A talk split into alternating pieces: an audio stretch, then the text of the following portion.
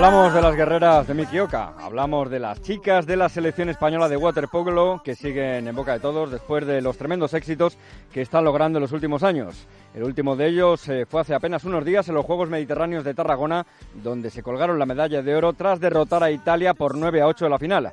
Una selección transalpina que nunca se rindió, pese a ir casi siempre a remolque en el marcador, e incluso tuvo una última posesión para haber forzado la prórroga.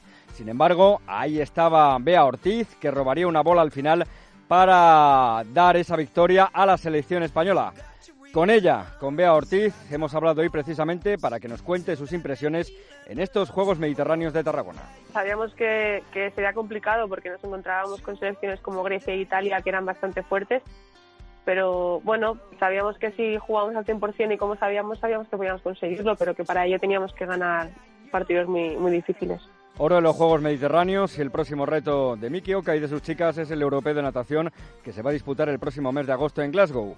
Allí, en la ciudad escocesa, España aspira a revalidar el oro conseguido cuatro años atrás en Budapest. Hemos hecho una preparación desde mayo hasta ahora bastante, bastante dura, bastante, bastante fuerte creo que estamos todas al 100%, sabemos lo que queremos, sabemos cómo vamos y a lo que vamos, no solo físicamente, sino que mentalmente vamos todas con muchas ganas. Yo creo que sí, ojalá. Con el equipo que tenemos es posible seguro. Ahora todo dependerá de cómo vayan todos los partidos y, y, cómo, y cómo lo hagamos. Bea Ortiz tiene 23 años, juega en el Club Natación Sabadell desde 2016 y compagina el waterpolo con sus estudios de comunicación audiovisual. Una vida dura porque además tiene que pasar bastantes horas al día en la piscina.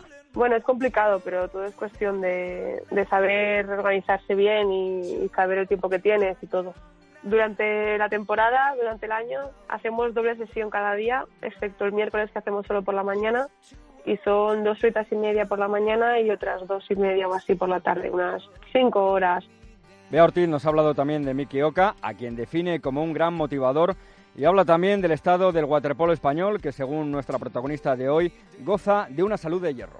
¿Cuánto tiempo? Pues espero que mucho tiempo, la verdad, porque creo que, que esto va para años. Yo creo que este equipo va para muchos años. Pueden haber algún cambio, pero serán cambios puntuales, cambios muy que no se van a notar mucho. Entonces yo creo que, que, va a estar, que va a estar muchos años esta selección dando guerra.